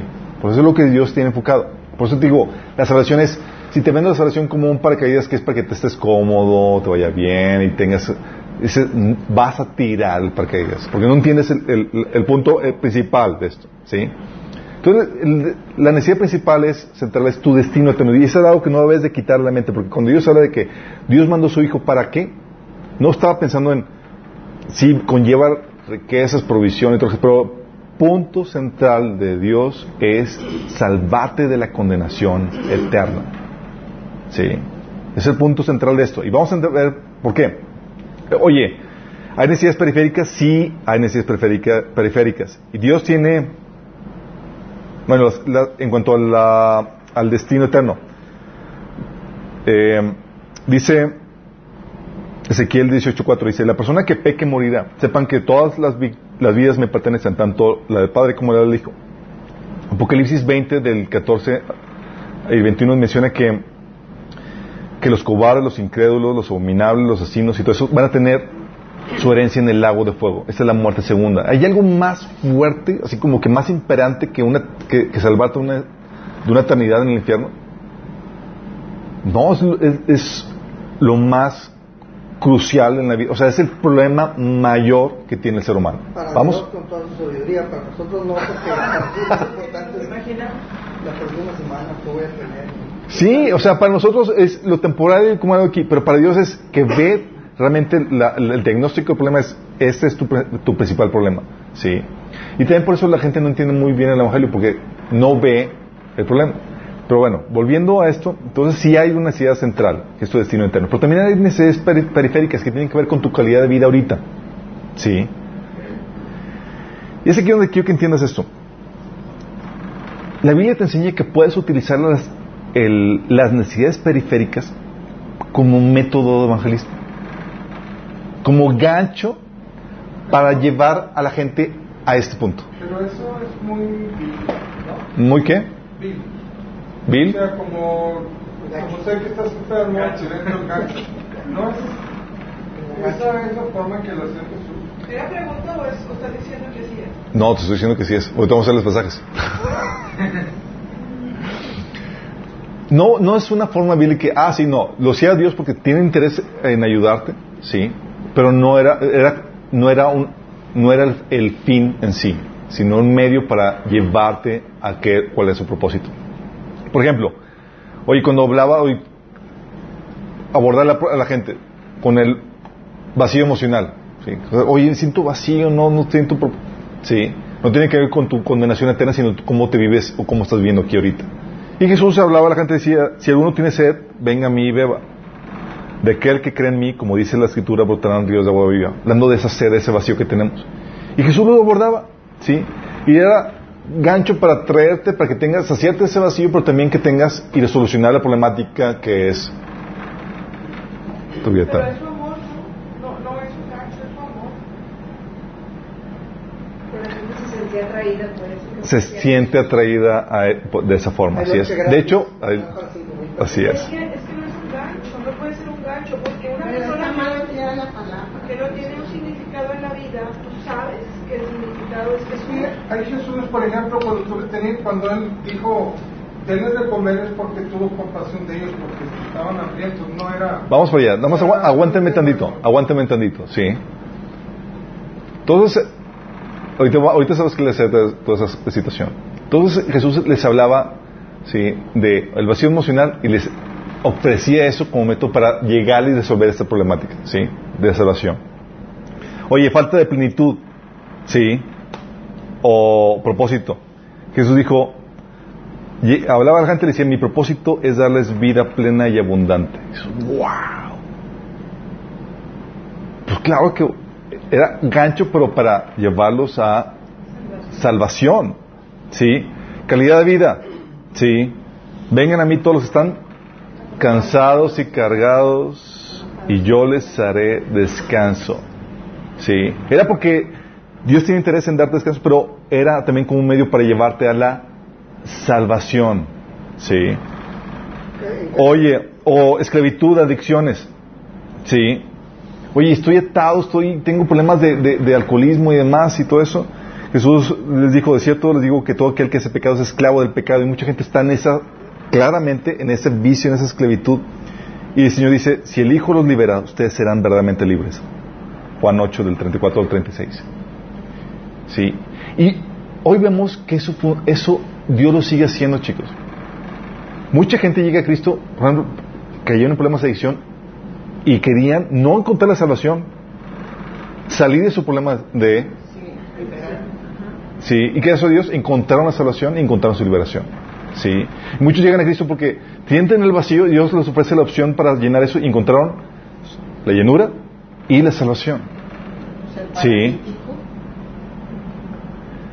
Oye, conflictos familiares. ¿Cuántas personas no conocen que Dios utiliza, utilizó problemas de, su matrimonio buscando solución a, a, problemas relacionales y que llegaron a Cristo? Sí, dice la Biblia que eh, dice, um, dice que el Hijo fue enviado precisamente para destruir las obras del diablo. O sea, hay muchas cosas que el enemigo ha venido a destruir. Bueno, el Señor viene a restaurar eso. Y hay gente que ha venido a los pies de Cristo por eso solucionaron la problemática del matrimonio, pero encontraron a Cristo. Sí. O problemas de salud. ¿Problemas de salud? Claro. Marcos 10, 46 a 52 dice, ¿se acuerdan de Bartimeo, el ciego? Que, señor, que Señor, hijo de David, y se llega con, lo traen con él y le pregunta a Jesús, ¿qué quieres que haga por ti? Le preguntó, Rabí, quiero ver. Respondió el ciego, puedes irte, le dijo Jesús, tu fe te ha sanado. Al momento recobró la vista y empezó a seguir a Jesús por el camino. Sí. El propósito de sanar la vista eh, no solamente se queda en sanar tu vista, sino conquistarte para que lo sigas, como Bartimeo. O Juan 5 del 1 al 15, ¿sí? Sí, cuando vio, eh, cuando vio, estaba el paralítico que estaba ahí en el estanque de Cuando Jesús lo vio ahí tirado en el suelo, se enteró que ya tenía mucho tiempo de estar ahí, le preguntó, ¿quieres quedar sano? Y Jesús lo sana. Sí, le dijo, no, es que Señor, tengo que me lleva al... al... Dice, levántate, órale. Y lo sanó. Después de esto Jesús lo encontró en el templo. Y fíjate cómo lo aborda. Le dice, mira, ya has quedado sano. No vuelvas a pecar, no sea que te ocurra algo, peor. Si te das cuenta que su propósito no era solamente sanarlo, sino llevarlo a conversión. ¿Sí estás consciente de eso? Sí. Problemas de escasez económica. Oye, Juan 6 del 1 al 15 que dice, en ese lugar había mucha hierba, así que se sentaron y, va, y varios adultos, eran como cinco mil. Jesús tomó entonces los panes, dio gracias y distribuyó a los que estaban sentados todo, y comieron todo lo que quisieron. Lo mismo hizo con los pescados. Y luego más adelante en el versículo 14 dice, al ver la señal que Jesús había realizado, la gente comenzó a decir, en verdad este es el profeta que ha de venir al mundo. Aún la señal de Jesús la hacía para contar de, que, ellos puedan encontrar la salvación en Él, de conocer que Él, él era el Mesías. El, uh, incluso en Lucas 5 del 4 al, al 8, ¿se acuerdan cuando la pesca milagrosa con Pedro? Dijo, hola Pedro, Sí, mientras las redes ahí. Y sacó las redes así que se re reventaban. Eh, sí, él y su colega. Y Jesús lo hizo nada más porque quería multiplicarlo, dice lo rico. Al contrario, estaba digo, no solamente era ayudarle en- económicamente, sino que ocasionar la conversión de, de Pedro. Fue ahí donde se, cayó de rodillas, dice, delante de Jesús y dijo, apártate de mí, Señor, soy un pecador. Porque los milagros que hacía, las necesidades periféricas que el Señor atendía, era siempre con el propósito de, sí, te ayudo con esto, pero para llevarte, conducirte a esto. ¿Sí? O problemas de perturbación y posición demoníaca. Lucas 6, 18 dice que los que habían sido atormentados de espíritus inmundos eran sanados por, por- por Jesús. Pero fíjate lo que, lo que pasaba con esto.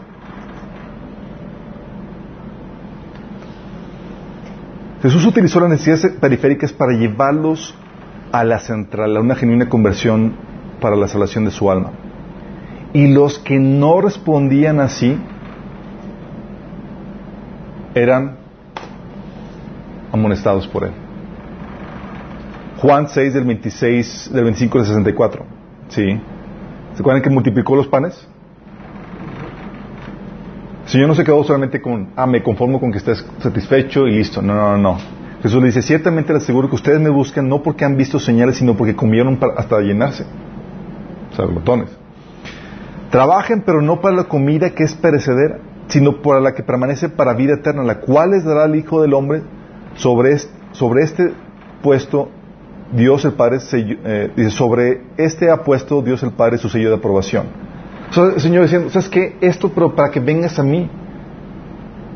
O sea, no es para el pan así nada más que te quedes con eso. Es, ese pan es para que vengas y aceptes el, verdadero pan. Y si no los amonestaba, los reprendía, chicos. Mateo 11 del 20, 20 al 24. Fíjate lo que dice.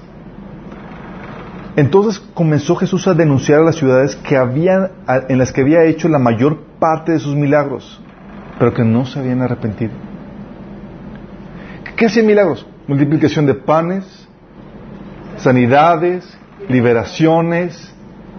¿Se interesaba Jes- Jesús en, la, necesidad periférica? Sí. ¿Quería que se, tuviera, que se- conformaba con que se atendía solamente esa necesidad periférica? No.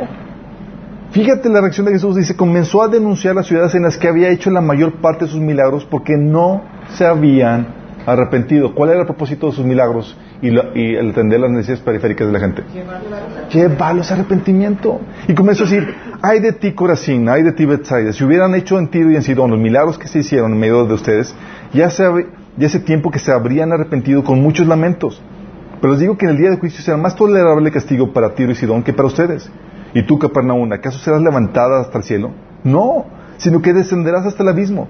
Si los milagros que se hicieron en ti se hubieran hecho en Sodoma, hasta habría permanecido hasta el día de hoy. Pero te digo que en el día del juicio será más tolerable el castigo para Sodoma que para ti. ¿Por qué? Jesús se conforma. Otra persona había dicho, qué bueno que... ¿Cuántos, cuántos sanados, sanos hubo? ¿Cuántos liberados hubo? Genial, estuvo maravilloso, todo estuvo fenomenal. Pero al Señor no le importaba eso. ¿Cuántos convertidos hubo? ¿Se arrepintieron? Es lo que dice la gente ahorita, ¿por qué no hay milagros para que la gente crea? Porque si no los creen va a ser mayor condenación. Así es. Pero si te das cuenta la, la actitud de Jesús, estaba preocupado, su interés eh, iba más allá de, de suplir las necesidades periférica- periféricas de la gente. Él no se conformaba con que, qué bueno que ya sanaste, ya, qué bueno, ya, qué bueno que ya te llenaste, qué bueno, lo que te puedo ayudar, pues está bien. Era todo eso que te hago, todas esas necesidades periféricas, todas esas necesidades de alimentación, de sanidad, de perturbación y todo eso, ¿para qué es? Llevarte a la necesidad periférica, yo la necesidad central, que es la salvación de tu alma. Lograr en ti un arrepentimiento, ¿sí? Entonces los amonestaba, los, los reprendía o les advertía. Ok, ya te sané, chicos. ¿No te arrepientes? Cuidado. Va a venir algo peor. Fíjate lo que decía Mateo 12 del 43 al, 50 y- al 45. Dice, cuando un espíritu sale de una persona, va por lugares áridos buscando descanso sin encontrarlo. Entonces dice, volveré a la casa donde salí. Cuando llegue la encuentra desocupada, barrida y arreglada. Luego va y trae a otros siete espíritus más malvados que él y entran a vivir ahí. Así que el postrero, el- así que el estado postrero de aquella persona resu- resulta peor que el primero. Así le pasará también a esta generación malvada. ¿Para quién iba este pasaje, chicos? A los que habían sido liberados. Fíjate la actitud de Jesús es, ¿Ya fuiste liberado? Ahí te va esta advertencia. Y de esa advertida. ¿Fuiste liberado? ¿No te conviertes? Déjame da- darte esta advertencia. Sí. O la de Juan 5, eh, 14, a la del, del paralítico que lo sanó. Después de eso Jesús lo encontró en el templo y le dijo, mira, ya has quedado sano. No vuelvas a pecar, no sea que te ocurra algo peor. ¿Qué palabras tan fuertes? ¿Por qué, ¿Por qué Jesús les daba esa advertencia? Porque no estaba conforme con lograr satisfacer alguna necesidad periférica en sus vidas. Todo lo que hacía Jesús era, te satisfago esto, pero con el fin de llevarte a una conversión. ¿Sí? Déjame hacerte un comentario. Venga. Yo creo, yo creo, mi opinión, es que esto de necesidades periféricas, cuando lo relacionas como un gancho, yo, yo creo que debería ser planteado de otra forma, porque las necesidades periféricas no son tales, sino que evidencian la falta de Dios en la vida. No son simples necesidades periféricas, como que están al- alrededor de mí. Jesús, cuando, cuando nace y que es pro- profetizado, dice, su nombre se llama Padre Eterno, que implica protección, Príncipe de Paz, que implica el adentro, tu espíritu, Dios fuerte, que implica también defensa, este, y cuando dice el Espíritu de Dios está sobre mí, y por cuanto me he enviado a predicar y da toda una serie de, eh, de soluciones a necesidades periféricas, finalmente remata a predicar el año del Señor antes del juicio. ¿verdad?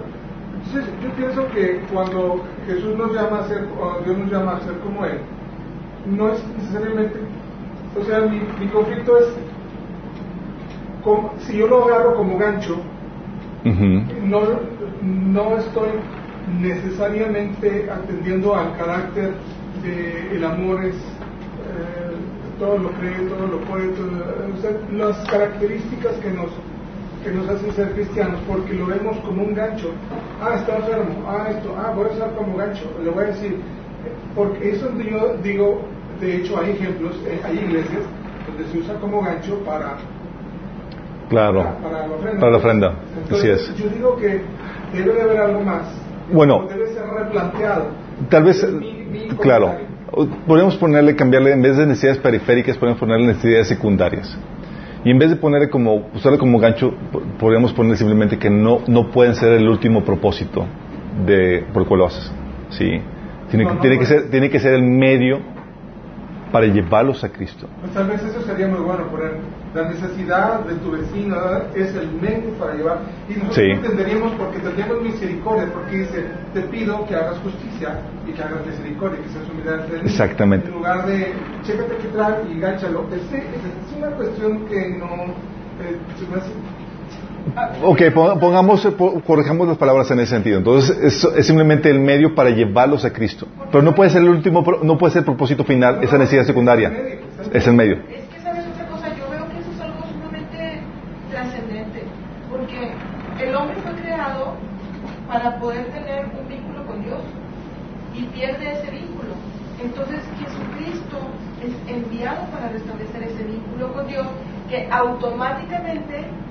Va a conllevar. te implica la eternidad. Y fíjate, por ejemplo, Isaías 61 dice, tú ya lo conoces, el Espíritu de Jehová el Señor está sobre mí porque ungió Jehová, me ha enviado a predicar buenas nuevas a los abatidos, Así es. a vendar a los quebrantados, a publicar libertad a los cautivos y a los presos apertura de la cárcel y a proclamar el año de. Ese pasaje, ese pasaje de Isaías 61, por eso le comento, o sea, los, el, el, publicar libertad a los cautivos, el, eh, los abatidos. Es- son- sí, pero son medios para sal- darlos a salvación. Por ejemplo, a los que, a los, a los que estaban cautivos por Satanás, que los, que los liberó, los sanó, eran un medio para llevarlos, ¿sabes qué? A una conversión para solucionar su problema principal, que es la, la vida, el de la condenación eterna. El plan de evangelismo, te brincas esa parte que es, es muy importante. Tú no, te- tú no abordas a una persona vas a morir. O sea, sí. El, ok. Sí, Vamos hay, hay todo un, hay un abanico intermedio de necesidades por las cuales esa persona se va, se va a acercar al Señor. Por eso Y aquí, por ejemplo, te las. Claro, por eso les comento, chicos, que Dios utiliza necesidades periféricas o nece- necesidades secundarias para que podamos atraer a la gente a Cristo y para que podamos, compartir. La problemática es que la iglesia no puede descuidar ni abaratar el mensaje con esto, a, lo que, a esto lo que voy. Si la iglesia no es correcto que atender, que atienda solamente las necesidades secundarias, sino que debemos usarlas como medio para expander y atender la necesidad central del ser humano. Sí. Hechos 6, 2, por ejemplo, te habla este caso de que, oye, ¿estaban ayudando a las viudas pobres? Sí. Y a punto de que ya no se daban abasto para compartir el Evangelio. ¿Y qué dice Pablo? ¿Qué dice, perdón, este Pedro? Dice, así que reunieron a los dos, eh, así que los dos se reunieron a toda la comunidad de discípulos y dijeron, no está bien que nosotros los apóstoles descuidemos el ministerio de la palabra de Dios para servir las mesas. A mí me tocó la oportunidad de viajar a una misionera de la iglesia eh, de Estados Unidos. Me invitó a una conferencia de misiones de su denominación, metodista. Y, y estaba emocionado porque iba a conocer los, los misioneros, gente de otras partes que estaban compartiendo el evangelio y demás. Y bueno, te imaginas cómo va a estar la cosa, ¿no? Los reportes de la gente alcanzada, cuántas iglesias se han abierto y demás. Nada que ver. ¿Sabes qué estaban compartiendo? ¿Cuántos niños alimentaron? ¿Cuántas casas construyeron? ¿Cuántos víveres distribuyeron? ¿Cuántos? Nada que ver con el Evangelio. Pura obra social. Sí. Se quedaron enfocados en las necesidades sec- secundarias. Y no que Jesús no lo haya hecho, como les comento. Jesús sanaba, liberaba, eh, proveía, pero nunca fue su fin. Siempre fue el medio para llevarte a salvación.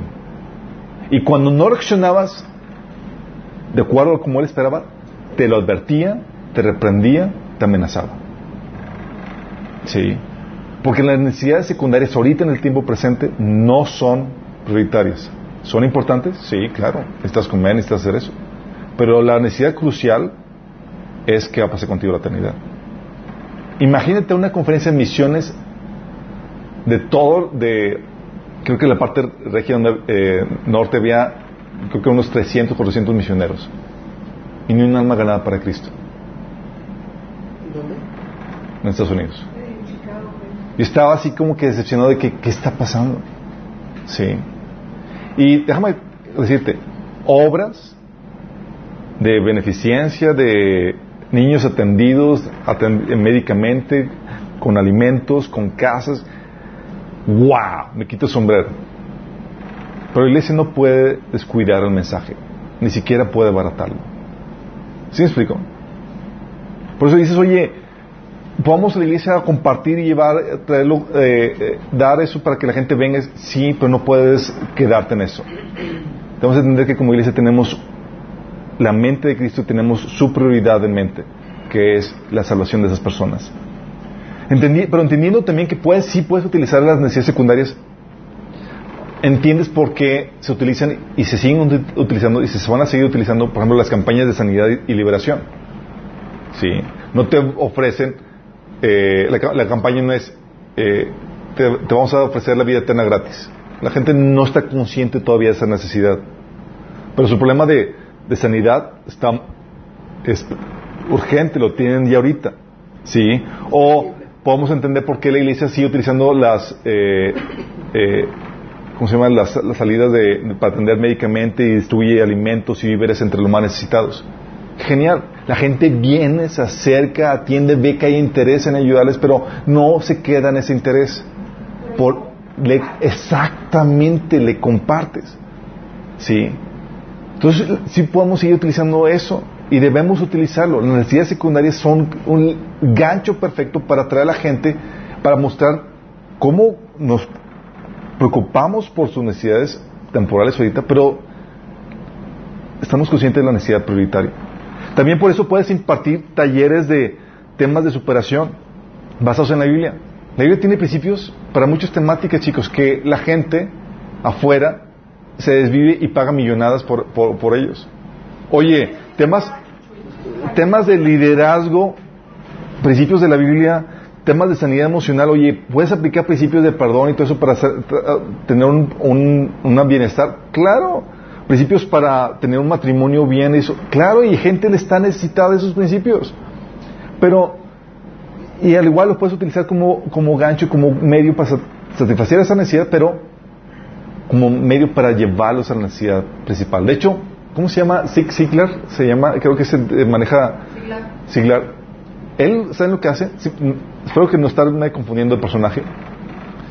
Pero un amigo que fue a sus conferencias me dice que dan la plática de liderazgo y al final le dice, vamos a tener una segunda sesión, pero esta es gratis, esta es los que quieran quedarse aquí y vamos a platicarles de, de- de cuál es el- la razón del éxito detrás de todo esto. Y les predicaban directamente el Evangelio. Wow. Utilizaba el gancho para llevarlos acá. Sí. Satisfacía eso, mostraba el amor de Cristo ayudándoles en su vida temporal, pero no se quedaba ahí porque estaba consciente que su necesidad pr- principal era la eterna. Y tú y yo tenemos, vamos a hacer muchas cosas al respecto, como forma de evangelismo, siguiendo el ejemplo de Jesús, sanando gente, proveyendo gente, eh, enseñando principios y demás, pero no podemos quedarnos en eso, ¿sí? Y tampoco podemos quedarnos en, en, en abaratar el mensaje, ¿sí? La crisis de hoy en día, chicos, que tiene la iglesia, es que la iglesia se enfoca en las necesidades secundarias, cómo ayudarte en tu prosperidad, en tu salud, en tu bienestar temporal, en cómo lograr tus sueños terrenales, y se enfocan nada más en eso, como gancho, y atraen las multitudes. No hablan de arrepentimiento y ni hablan del costo que conlleva recibir o seguir a Jesús. ¿Qué tienen como resultado? Gente que no ha tenido una genuina conversión porque tiene, obtiene el título de cristiano. Sí. Que está en la iglesia por sus deseos egoístas para alcanzar lo que ellos quieren. Nunca se atendió el punto clave de su salvación. Sí. Y como resultado tienes a multitudes de personas inconversas que tienen ese título, personas no regeneradas. Y de esto hablaba Pablo a Timoteo. Pablo le decía a Timoteo hablando de cómo iba a estar la condición de la iglesia. Decía Timoteo, es bueno que sepas que en los últimos tiempos habrá tiempos muy difíciles. Pues la gente solo tendrá amor de- por sí misma, por su dinero. Serán fanfarrones, orgullosos, se burlarán de Dios, serán desobedientes a sus padres y malagradecidos, no considerarán nada sagrado, no amarán ni perdonarán, calumniarán a otros y no tendrán control propio, serán crueles y odiarán lo que es bueno, traicionarán a sus amigos, serán imprudentes, se llenarán de soberbia y amarán el placer en lugar de Dios, actuarán como religiosos, pero rechazarán el único poder capaz de hacerlos obedientes a Dios. Qué heavy, qué heavy. Donde dice rechazarán el poder es al Espíritu Santo. el único poder exactamente, que solamente se, se obtiene por medio de la fe genuina en el verdadero evangelio y un arrepentimiento. ¿Sí? ¿Qué es lo que sucede? Las necesidades periféricas pueden secundarias pueden quedarse, pueden ser convertirse en el centro del cristianismo. Y cuando haces eso, ya te perdiste de vista. Sí. Y cuando no se cumple la expectativa que, ven- que le dabas, de que, ah, sí, te va a ayudar, porque tú puedes dar principios para, que tenga una familia armoniosa y demás, pero no puedes asegurarles que vas a tener la familia armoniosa. Porque por causa de Cristo puedes tener una puedes tener divisiones en la, familia, por causa de la fe que tienes y demás. Y así se puede su- suceder con cualquier otra cosa. Tú puedes dar los principios para que pueda tener, eh, prosperar su trabajo y demás, pero por causa de Cristo puede venir también crisis económicas. Sí. Por eso el enfoque central siempre debe ser, toma el paracaídas, vas a saltar. Sí.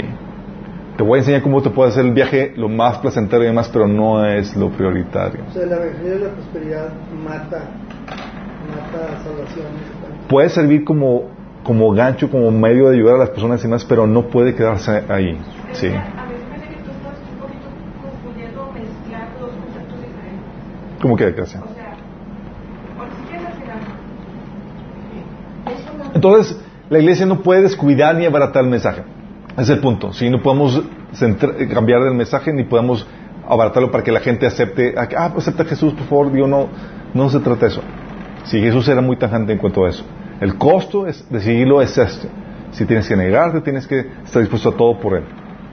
¿Quieres? ¿Sí? ¿No? Sí. Y el que te ayudemos en tu familia, que tenemos esto, es, sí, te ayudamos, queremos que te vaya bien, pero tenemos la prioridad de que te vaya bien por la eternidad.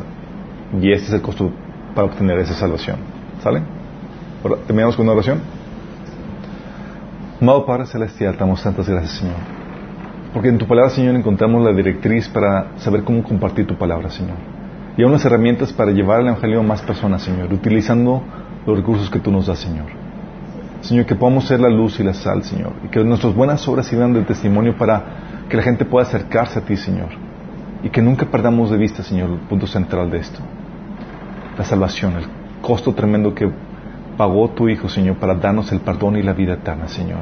Y que podamos difu- difundir el mensaje del Evangelio, Señor, a más personas. Te lo pedimos en nombre de Jesús. Amén.